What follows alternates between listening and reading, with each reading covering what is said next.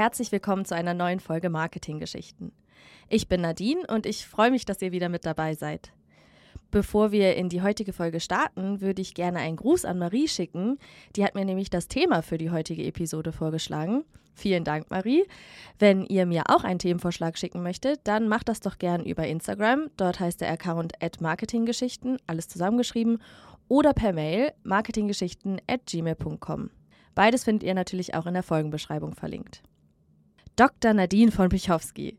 Hört sich doch gleich viel schlauer und respektabler an als mein Name ohne Doktortitel, oder? Der Doktortitel verleiht nicht nur den Namen von Menschen irgendwie mehr Gewicht, sondern auch Marken. Dr. Best, Doc Martens und Dr. Bronners klingen alle nach Qualität, Wissenschaft und Zuverlässigkeit.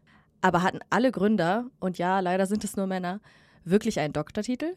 In dieser Folge widmen wir uns dem Marketing mit medizinischen Titeln, und zwar am Beispiel eines der größten Familienunternehmen, das aus Deutschland stammt. Genauer gesagt geht es um die Frage, hatte Dr. Oetker wirklich einen Doktortitel? Bevor ich auf den Doktortitel zu sprechen komme, sollten wir uns das Unternehmen Dr. Oetker etwas genauer anschauen. Das ist nämlich ziemlich interessant. Denn der mittlerweile international operierende Nahrungsmittelkonzern mit über 16.000 Mitarbeitenden in Deutschland wäre nicht so erfolgreich geworden, wenn das Marketing nicht gestimmt hätte. Kurze Offenlegung: Es gibt auch eine Dr. Oetker Group und eine Dr. August Oetker KG, die natürlich noch viel mehr Mitarbeitende beschäftigt. Ich verstehe aber irgendwie nicht so ganz, was jetzt wie wo zugehört. Deswegen konzentriere ich mich hier nur auf den deutschen Standort, das Dr. Oetker Unternehmen.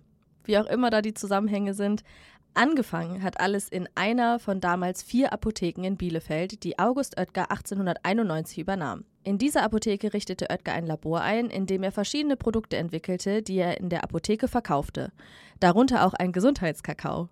Aber nicht nur im Labor in der Apotheke experimentierte Oetker, sondern auch in einer nahegelegenen Bäckerei, der Bäckerei Müller. Das Haus steht auch heute noch in Bielefeld. Auf der Website von Dr. Oetker heißt es, dass er 1893 hier in seiner Zitat Geheimbutze das Backpulver entwickelte, das wir heute besser als Bakin kennen.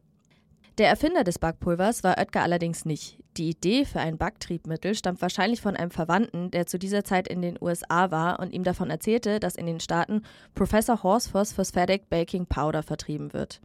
Dieses Powder wurde 1856 von Eben Norton Horsford entwickelt und bis heute verkauft.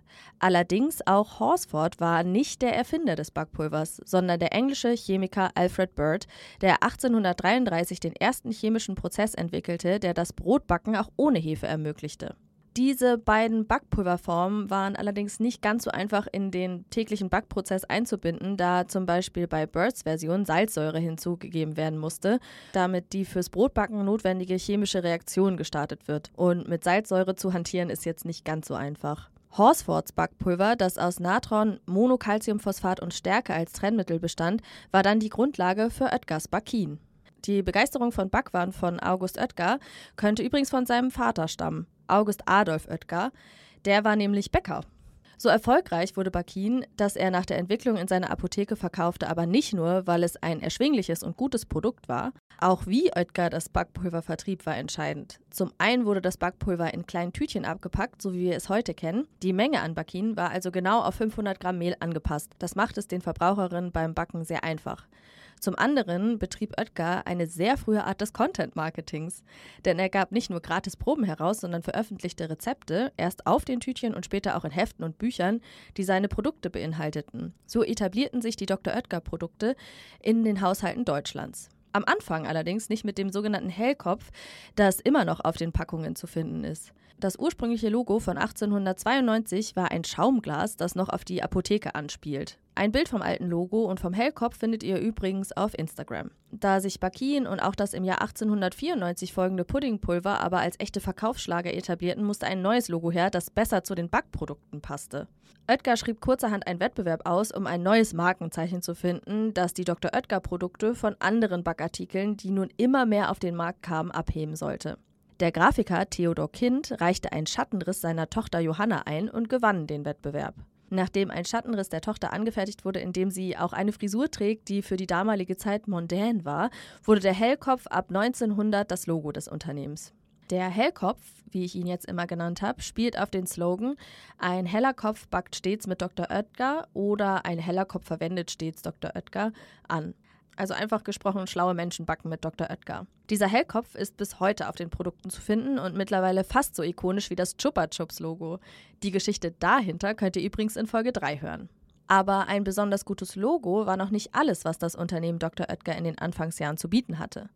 Marketing ist nämlich seit dem Start ein fester Bestandteil des Businessplans.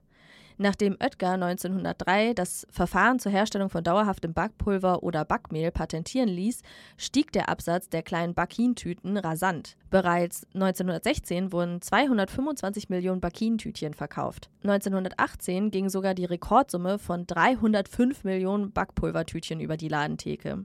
Diese beinahe schon schwindelerregenden Verkaufszahlen hätten nie ohne gutes Marketing erreicht werden können. Und hierfür richtete Oetker bereits 1908 eine eigene Marketingabteilung ein, deren Budget 6% des Umsatzes betrug. Diese hatte unter anderem das Ziel, in jeder Zeitung eines Ortes mit über 3000 Einwohnern Annoncen für die Dr. Oetker-Produkte zu schalten. Am 10. Januar 1918 starb August Oetker in Bielefeld, vier Tage nach seinem 56. Geburtstag. Ich habe in mehreren Quellen gelesen, dass der Tod seines Sohnes Rudolf, der im Ersten Weltkrieg fiel, einen sehr dollen negativen Einfluss auf seine Gesundheit hatte, was zu seinem frühen Tod womöglich beitrug. Nach dem Ableben Augusts wurde sein langjähriger Mitarbeiter Fritz Behringer mit der Unternehmensführung betraut. Dieser verstarb allerdings ebenfalls kurz danach und die Führung ging an Richard Kaselowski, der mittlerweile mit der verwitweten Frau von August Oetkers Sohn Rudolf verheiratet war. Kaselowski wusste genau wie die vorherigen Geschäftsführer, dass gute Werbung der Schlüssel zum Erfolg sein kann. Er versuchte sich daher auch an neuen Werbekanälen. So lief 1927 zum Beispiel der erste Werbefilm von Dr. Oetker in den Kinos. Wir bewegen uns hier ganz nah an der Zeit des Nationalsozialismus. Und ich finde, wir müssen an dieser Stelle auch kurz darüber sprechen, dass das Unternehmen Dr. Oetker unter der Leitung von Kaselowski ab 1933 sehr NS-Regime treu war. Kaselowski war ab 1933 Mitglied der NSDAP und Dr. Oetker wurde 1937 sogar als nationalsozialistischer Musterbetrieb ausgezeichnet. Auch belegte eine Studie der Ludwig-Maximilians-Universität, dass Kaselowski immer wieder an den Reichsführer der SS, Heinrich Himmler, spendete und in der Fabrik auch ZwangsarbeiterInnen eingesetzt wurden. Das Unternehmen hat mittlerweile seine NS-Vergangenheit aufgearbeitet und auch wenn das nichts mit Marketing zu tun hat, sollte man diesen Teil der Geschichte nicht aussparen. Ab 1944 übernahm Rudolf August Oetker, der Enkelsohn des Gründers August Oetker, die Firma. Der war leider übrigens auch Nationalsozialist, wie sein Sohn der Zeit gegenüber erklärte. So problematisch das auch ist, Rudolf August Oetker scheint den Unternehmergeist von seinem Opa übernommen zu haben, denn auch er leistete in Nachkriegsdeutschland echte Pionierarbeit in der Werbebranche. 1954 wurde beispielsweise die Werbefigur Frau Renate erfunden. Frau Renate verkörperte eine moderne, selbstständige Hausfrau, die natürlich mit Bakin backt. Zunächst auf Plakaten wurde Frau Renate 1956 durch die Schauspielerin Hannelore Kreme zum Leben erweckt. Der erste TV-Spot mit Frau Renate lief 1956 im Fernsehen. Das hörte sich dann so an. Jetzt aber Tempo. Bald wird Peter da sein mit einem Bärenhunger. Sie wissen ja, eine Frau hat zwei Lebensfragen. Was soll ich anziehen und was soll ich kochen? Es ist erstaunlich, was ein Mann alles essen kann, wenn er verheiratet ist. Anscheinend kommt auch der Appetit mit der Ehe. Ja, und das Allerwichtigste für ihn ist der Pudding. Richtig. Sie wissen ja, Männer, die gern Süßes essen, haben einen guten Charakter. In diesem Fall ist der Charakter genauso gut wie der Pudding. Denn in puncto Pudding gibt's eben die altbewährte Möglichkeit. Nämlich mit Dr. Oetker. Man kann an diesem Werbespot und dem Frauenbild, das dort transportiert wird, sehr viel kritisieren.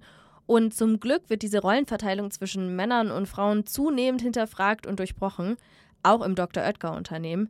Aus Marketing-Sicht war Frau Renate im Kontext der damaligen Zeit aber ein voller Erfolg. Noch bis in die 1960er Jahre war Frau Renate das Gesicht der Marke in Film und TV sowie ihre Stimme im Radio. Die Zielgruppe, vor allen Dingen junge Frauen, konnte sich sehr gut mit Frau Renate und ihren Problemen identifizieren und so wanderten immer mehr Dr. Oetker-Produkte in den Einkaufswagen. Und nach dem Backpulver führte das Dr. Oetker-Unternehmen noch ein Produkt in Deutschland ein, das wahrscheinlich fast alle Hörenden schon mal gegessen haben. Die Tiefkühlpizza. 1968 entwickelte der italienische Großbäcker Romano Freddi in Mantua, das ist in der Nähe von Verona, eine Tiefkühlpizza. Das Unternehmen Dr. Oetker erkannte das Potenzial und verkaufte sie ab 1970 unter dem Namen Pizza alla Romana in Deutschland. Die erste Tiefkühlpizza war belegt mit Tomaten, Paprika, Mortadella und einer Käsemischung aus Mozzarella und Provolone. Also kein Dr. Oetker-Unternehmen, keine Tiefkühlpizza und auch kein Backpulver oder Pudding oder Speisestärke, wie wir es heute kennen. Und ohne August Oetker kein Dr. Oetker-Unternehmen. Aber hatte der Firmengründer denn jetzt nun wirklich einen Doktortitel? 1878 machte August Oetker Abitur und 1881 schloss er seine Ausbildung zum Apotheker ab. Und 1888 erhielt er nach dem Studium an der Universität Freiburg seinen Doktortitel, allerdings nicht in Chemie, wie man vielleicht vermuten könnte, sondern in Botanik. Die Frage, zu der er forschte, zeigt der Pollen in den Unterabteilungen der Pflanzenfamilien charakteristische Unterschiede dass August Oetker wirklich Dr. August Oetker war, ist aus heutiger Sicht auch wirklich gut. Denn wenn man in Deutschland mit einem akademischen Titel wirbt, obwohl man gar keinen hat, muss man mit einer hohen Geldstrafe oder bis zu zwei Jahren Haft rechnen. Man macht sich dann nämlich wegen Missbrauchs von Titeln, Berufsbezeichnungen und Abzeichen gemäß Paragraf 132a Strafgesetzbuch strafbar. Das war die heutige Marketinggeschichte. Ich hoffe, sie hat euch gefallen und dass ihr beim nächsten Mal wieder mit dabei seid ich habe bei dem ganzen Gerede von Backpulver und Tiefkühlpizza jetzt richtig Hunger bekommen und werde gleich, glaube ich, einfach ein Stück Kuchen verdrücken.